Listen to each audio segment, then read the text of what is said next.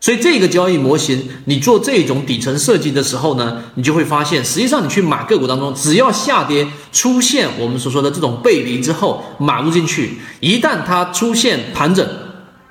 它就有两种可能性，一种是下跌盘整下跌，对不对？另外一种是下跌盘整上涨，那么你都不参与，你只参与一种类型，就是下跌反弹下跌上涨。所以这个就是为什么在缠论当中说，小级别你应该是选择选择这种下跌过程当中找到背离之后的第一买点，它只要是出现盘整就出来。只要是出现盘整就反出来，那么好，这是第一个点。第二个点就是我到底怎么判断这个下跌结束了呢？这里面就需要用到缠论里面的中枢啊。因为时间的关系，我这地方不会讲的特别详细，大概的告诉给大家。实际上，在整个级别过程当中，举个例子，它是一个日线级别的下跌，那么你可以通过次级别六十分钟级别它出现的一个啊中枢。然后在第二次又出现一个中枢，这个第一个中枢跟第二个中枢比起来呢，它的整个下跌的整个力量、力度、动能是更大的。到第二次下跌的盘整，它的力度会比较偏弱。然后通过均线系统和我们说的这个 MACD 系统来判断第二次的下跌中枢